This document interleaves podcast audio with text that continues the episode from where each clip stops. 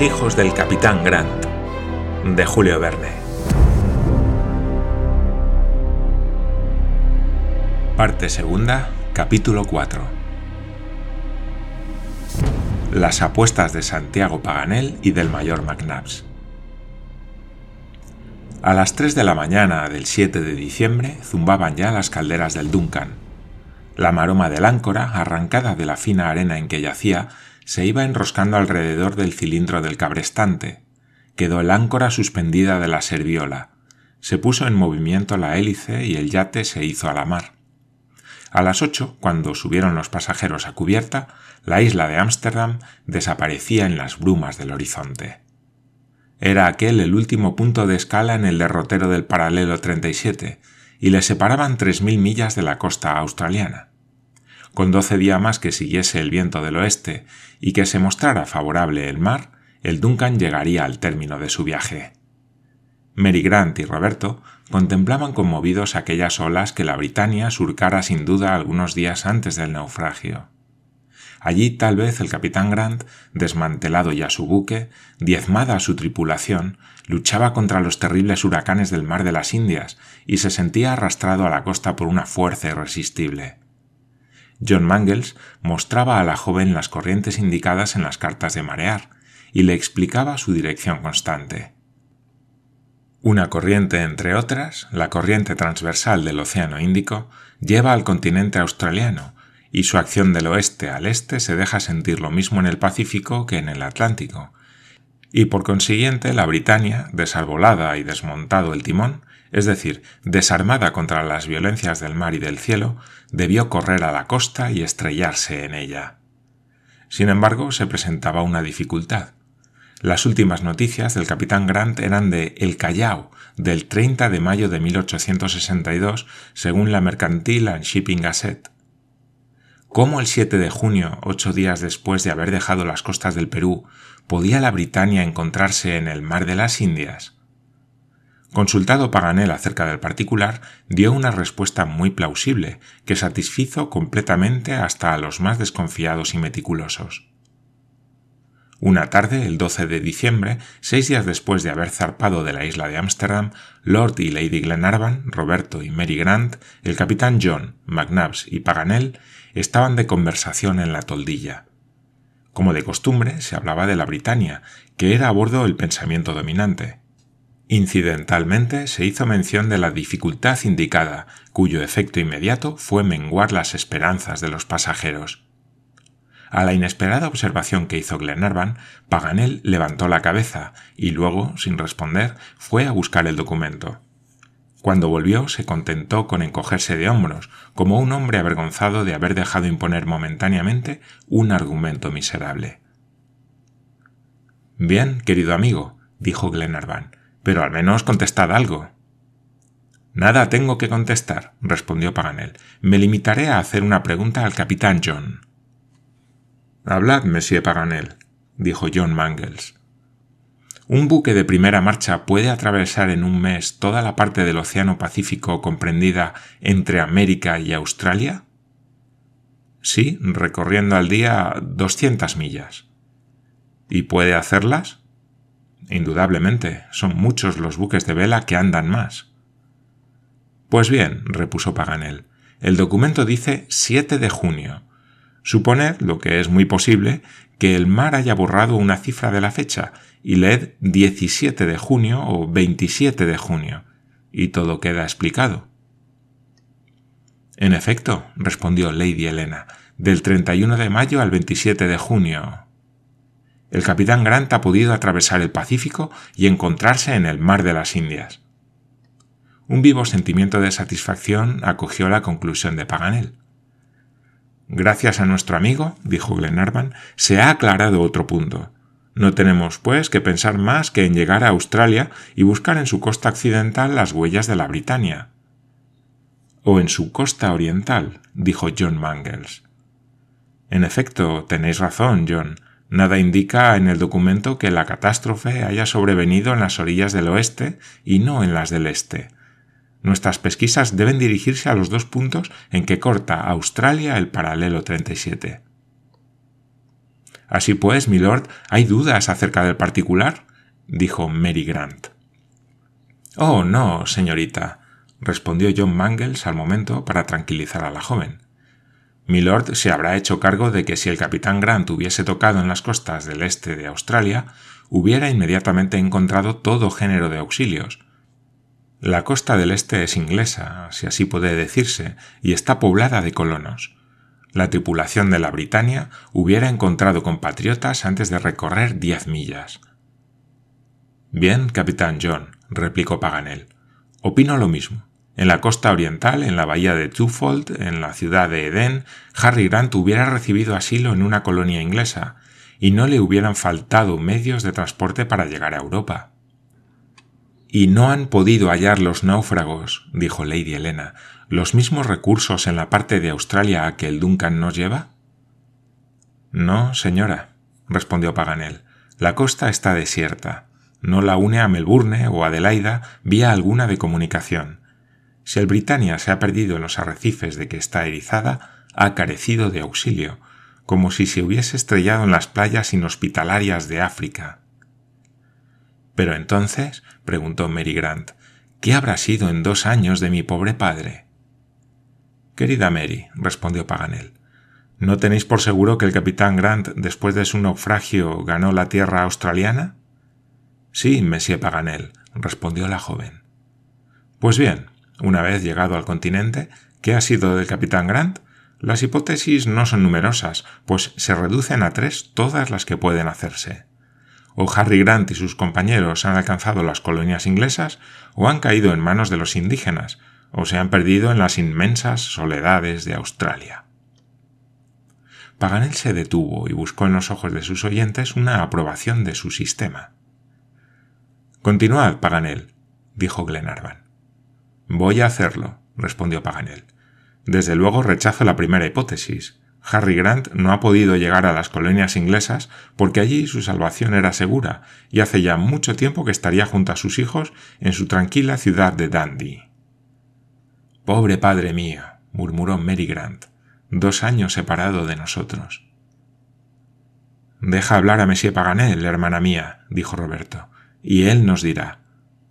Ay, nada, hijo mío. Todo lo que puedo afirmar es que el capitán Grant se halla cautivo de los australianos o... Pero esos indígenas, preguntó al momento Lady Glenarvan, son... Tranquilizaos, señora, respondió el sabio, que adivinó el pensamiento de Lady Helena. Esos indígenas son salvajes, embrutecidos, y ocupan el último eslabón de la inteligencia humana, pero sus instintos son apacibles, y no son sus costumbres sanguinarias como las de sus vecinos de Nueva Zelanda se han hecho cautivos a los náufragos de la Britania, no han amenazado su existencia. Estad de ello bien persuadida. Todos los viajeros, de acuerdo en este punto, afirman que los australianos miran con horror el derramamiento de sangre humana y en ellos han encontrado algunas veces fieles aliados para rechazar los ataques de las cuadrillas de los desertores de presidio cuya crueldad no reconoce límites. ¿Oís lo que dice Monsieur Paganel? Repuso Lady Helena dirigiéndose a Mary Grant. Si vuestro padre se halla en manos de los indígenas, como lo hace presentir el documento, lo encontraremos. ¿Y si está extraviado, perdido en un país tan inmenso? dijo la joven, interrogando a Paganel con sus miradas. Le encontraremos también, exclamó el geógrafo, con un acento que revelaba su confianza. ¿No es verdad, amigos? Sin duda, respondió Glenarvan, que quiso dar a la conversación un giro menos triste. No admito que se pueda perder nadie. Ni yo tampoco, replicó Paganel. ¿Es muy grande Australia? preguntó Roberto. Tanto como las cuatro quintas partes de Europa, muchacho. Tiene una superficie de 775 millones de hectáreas. ¿Tan extensa es? dijo el mayor. Sí, McNabbs, yarda más o menos. ¿No creéis que un país tan vasto tiene algún derecho a que se le dé la calificación de continente que le confiere el documento? Indudablemente, Paganel. Añadiré, repuso el sabio, que se citan pocos viajeros que se hayan perdido en tan dilatada comarca. Creo que Leichhardt es el único cuyo paradero se ignora, y aun de éste, según informes recibidos en la Sociedad de Geografía poco tiempo antes de mi partida, McIntyre creía haber hallado las huellas. ¿No ha sido Australia recorrida en todas sus partes? preguntó Lady Glenarvan. Mucho le falta, señora, respondió Paganel. Este continente no es más conocido que el interior de África, y no porque hayan faltado viajeros emprendedores. Desde 1606 hasta 1862, más de 50 se han dedicado en el interior y en las costas al reconocimiento de Australia. Oh, cincuenta, dijo el mayor afectando duda. Sí, McNabbs, más de cincuenta. Hablo de los marinos que han determinado la configuración de las costas australianas, arrostrando los peligros de una navegación desconocida, y de los viajeros que se han internado en este vasto continente. Sin embargo, es mucho decir cincuenta, replicó el mayor. Aún diré más, McNabbs, repuso el geógrafo, siempre excitado por la contradicción. ¿Diréis aún más, Paganel? ¿Queréis apostar algo a que os cito de memoria, sin titubear, esos cincuenta nombres? Oh, oh, dijo tranquilamente el mayor, lo que son los sabios, de nada dudan. Mayor, dijo Paganel, ¿apostáis vuestra carabina de Purley Murke y Dickinson contra mi anteojo de Secretan? ¿Por qué no, Paganel, si os gusta mi carabina? respondió McNabbs. Me alegro, mayor, exclamó el sabio, He aquí una carabina con la cual no mataréis ya más gamos ni zorros, a no ser que yo os la preste, lo que haré siempre con mucho gusto. Paganel, respondió McNabbs formalmente, cuando tengáis necesidad de mi anteojo, disponed de él con toda franqueza. Empecemos, pues, replicó Paganel. Señoras y señores, vosotros componéis el tribunal que ha de dar su fallo. Roberto, tú eres el encargado del escrutinio. Lord y Lady Glenarvan, Mary, Roberto el mayor y John Mangles, a quien complacía la discusión, prestaron al geógrafo atento oído. Se trataba, además, de Australia, a donde les llevaba el Duncan, y su historia no podía ser más oportuna. Paganel fue, pues, invitado a proceder sin demora a sus esfuerzos de mnemotecnia. Nemosina, exclamó, diosa de la memoria, madre de las castas musas, inspira a tu fiel y ferviente adorador. 250 años atrás, amigos míos, Australia era un país desconocido. Se sospechaba, sin duda, la existencia de un gran continente austral, como lo prueban dos mapas que se conservaban en la biblioteca de vuestro Museo Británico, querido Glenarvan, y que llevan la fecha de 1550, los cuales hacen mención de una tierra al sur de Asia, designada en ellos con el nombre de Gran Java de los portugueses. Pero estas cartas o mapas no son bastante auténticos. Paso pues al siglo XVII, al año 1606, en que Quirós, navegante español, descubrió una tierra a la que dio el nombre de Australia del Espíritu Santo.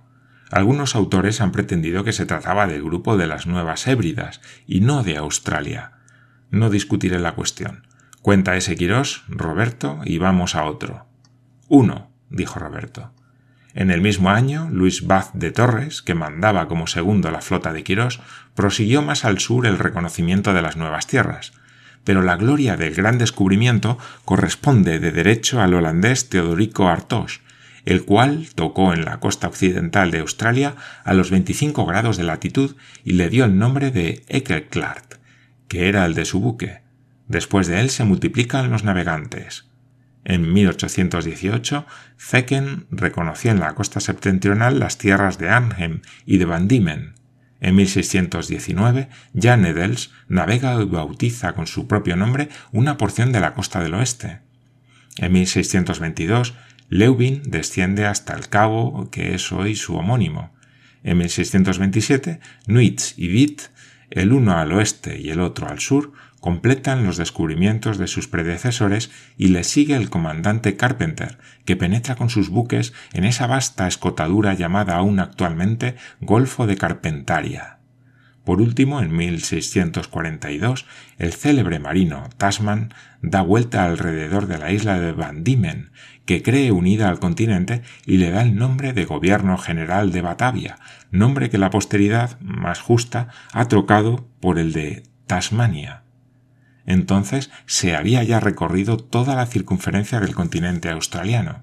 Se sabía que los océanos Índico y Pacífico lo rodeaban con sus aguas, y en 1765 el nombre de Nueva Holanda, que no debía conservar, era impuesto a esa gran isla austral, precisamente en la época en que iba a concluir el papel de los navegantes holandeses. ¿A qué número hemos llegado? A diez, respondió Roberto. De acuerdo, repuso Paganel. Hago una cruz y paso a los ingleses. En 1686, un jefe de bucaneros, llamado de Lacotte, uno de los más célebres filibusteros de los mares del sur, William Dampier, después de numerosas aventuras salpicadas de placeres y miserias, llegó en el buque Cygnet a la costa noroeste de Nueva Holanda, a los 16 grados 50 minutos de latitud. Se puso en comunicación con los naturales e hizo una descripción muy completa de sus costumbres, de su pobreza y de su inteligencia. En 1699 volvió a la bahía misma en que Hartosh había desembarcado, no a guisa de filibustero, sino como comandante del Roebuck, buque de la Marina Real. Hasta entonces, sin embargo, el descubrimiento de Nueva Holanda no interesaba más que como hecho geográfico. No se pensaba en colonizarla, y por espacio de tres cuartos de siglo, desde 1699 hasta 1770, ningún navegante llegó a ella. Pero entonces apareció el más ilustre de los marinos del mundo entero, el capitán Cook, y no tardó el nuevo continente en abrirse a las emigraciones europeas.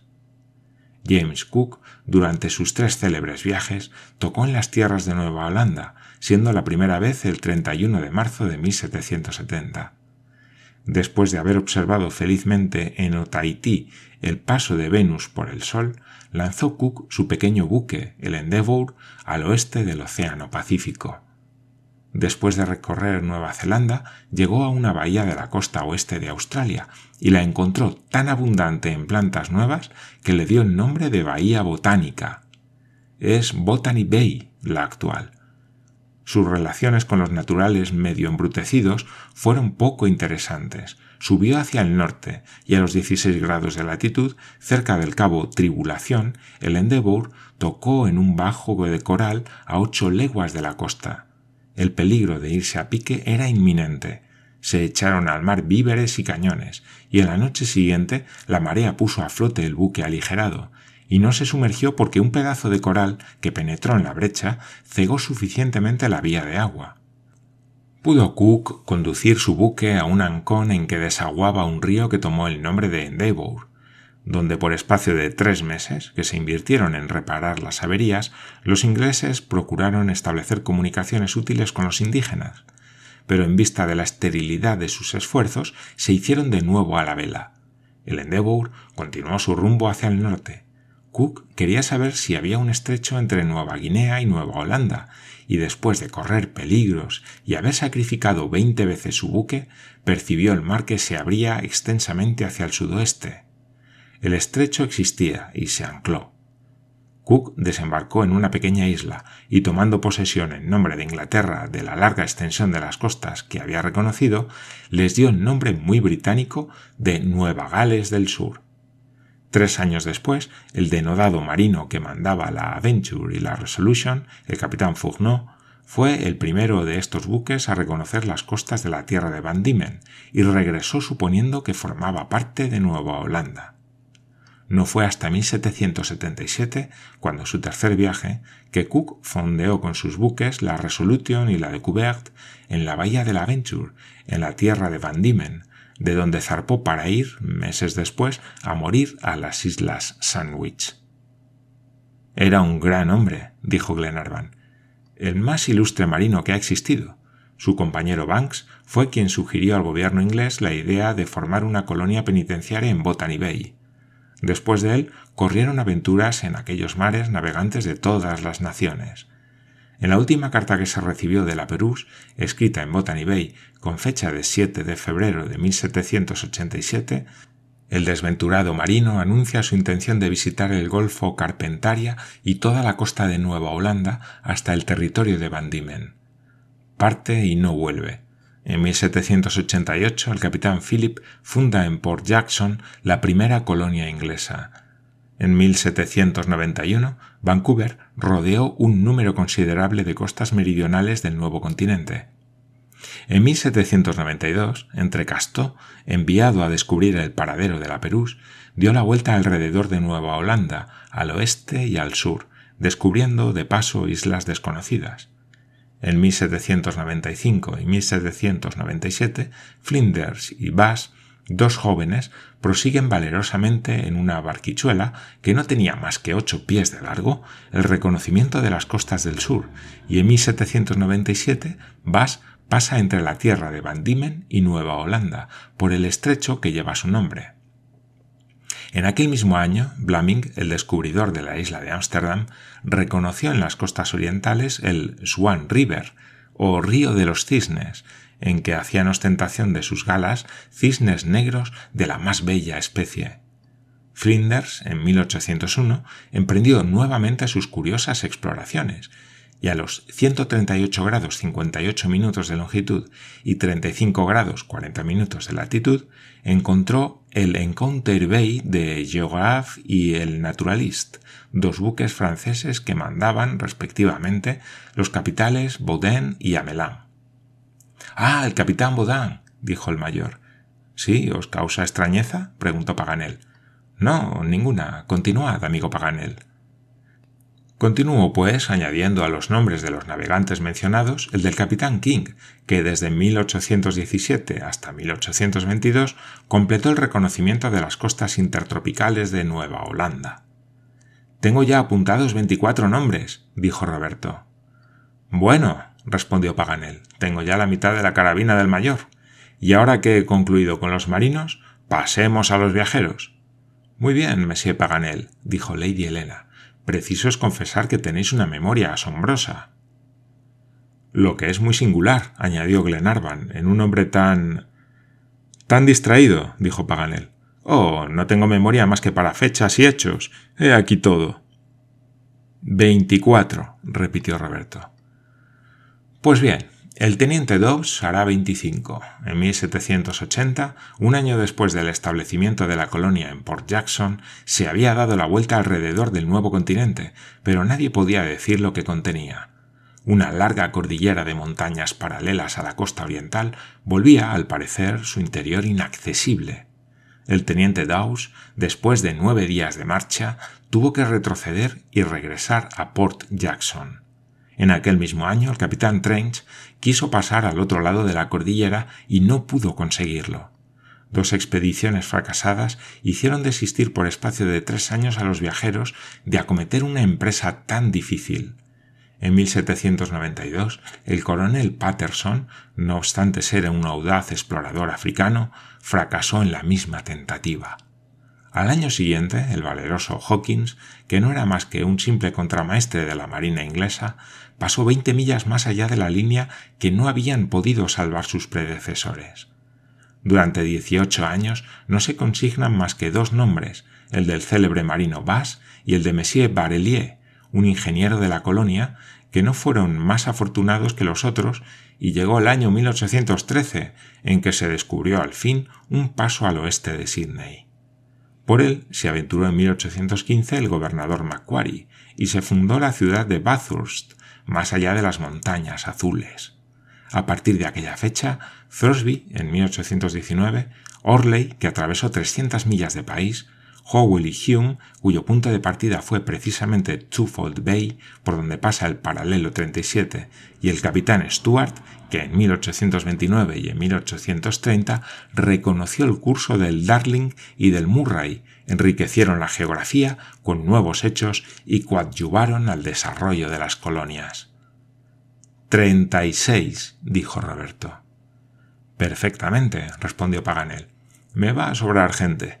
Citaré a Eire y a Leichhardt, que recorrieron una porción del país en 1840 y en 1845, a Sturt en 1845, a los germanos Gregory Heipman en 1846, en Australia Occidental, a Kennedy en 1847 en el río Victoria y en 1848 en Australia del Norte, a Gregory en 1852, a Austin en 1854, a los Gregory desde 1855 hasta 1858 en el noroeste del continente, a Babbage desde el lago Torrens al lago Sire, y llego al fin a un viajero célebre en los fastos australianos, a Douglas Stewart, que trazó tres veces en el continente sus atrevidos itinerarios. Su primera expedición al interior fue en 1860.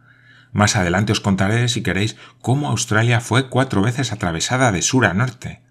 Ahora me limito a concluir esta larga nomenclatura y desde 1860 hasta 1862 añadiré a los nombres de tantos denodados sacerdotes de la ciencia los de los hermanos Dempster, los de Clarkson y Harper, los de Burke y Willis, los de Neilson, Walker, Lansborough, McKinley, Howitt. ¡Cincuenta y seis! exclamó Roberto. Bueno, mayor, repuso Paganel, ya veis que me sobra tela, y eso que no os he citado ni a Duperry, ni a Bougainville, ni a Fitzroy, ni a Wickman, ni a Stokes. Basta, dijo el mayor, rendido por el número. Ni a Perón, ni a Qua, respondió Paganel, lanzado como un tren directo, ni a Bennett, ni a Cunningham, ni a Nutchell, ni a Thiers. ¡Misericordia! Ni a Dixon, ni a Stresley, ni a Reid, ni a Wickes, ni a Mitchell. Deteneos, Paganel, dijo Glenarvan, que se desternillaba de risa. No aplastéis al infortunado McNabbs. Sed generoso. Se confiesa vencido. ¿Y su carabina? preguntó el geógrafo con ademán de triunfo. Vuestra es, Paganel, respondió el mayor, y lo siento mucho, pero capaz sois con vuestra memoria de ganar todo un museo de artillería. Es en realidad imposible, dijo Lady Helena, que nadie conozca mejor Australia, ni el hombre más enrevesado, ni el hecho más trivial. Oh, en cuanto a hechos, dijo el mayor meneando la cabeza. ¿Qué queréis decir, McNabbs? exclamó Paganel. Digo que no conocéis tal vez todos los accidentes relativos al descubrimiento de Australia. ¿No los conozco? dijo Paganel con un supremo gesto de orgullo. ¿Y si os cito uno que no conozcáis, me devolveréis mi carabina? preguntó McNabbs. En el acto, mayor. ¿Convenido? Convenido. Pues bien, ¿sabéis, Paganel, por qué Australia no pertenece a Francia? Pero me parece que es decir, ¿sabéis la razón que dan los ingleses? No, mayor, respondió Paganel muy compungido. Pues es pura y simplemente porque el capitán Boudin, que no era sin embargo pusilánime, tuvo tal miedo en 1802 al canto de las ranas australianas que levó anclas a toda prisa y huyó para nunca más volver. ¿Cómo? exclamó el sabio. ¿Eso se dice en Inglaterra? Pero es una chanza de mal género. De muy mal género, lo confieso, respondió el mayor, pero el hecho es histórico en el Reino Unido. Es una indignidad, exclamó el patriótico geógrafo. ¿Y eso se repite formalmente? Me veo obligado a deciros que muy formalmente, querido Paganel, respondió Glenarvan en medio de una carcajada general. ¿Cómo? ¿Ignorabais esa particularidad? Absolutamente. Pero protesto. Además, los ingleses se contradicen, nos llaman zamparranas, y en general lo que se come no se teme. Sin embargo, esas cosas se dicen, Paganel, respondió el mayor con una modesta sonrisa. Y he aquí como la famosa carabina de Purdy, Moore y Dixon siguió siendo propiedad del mayor McNabbs.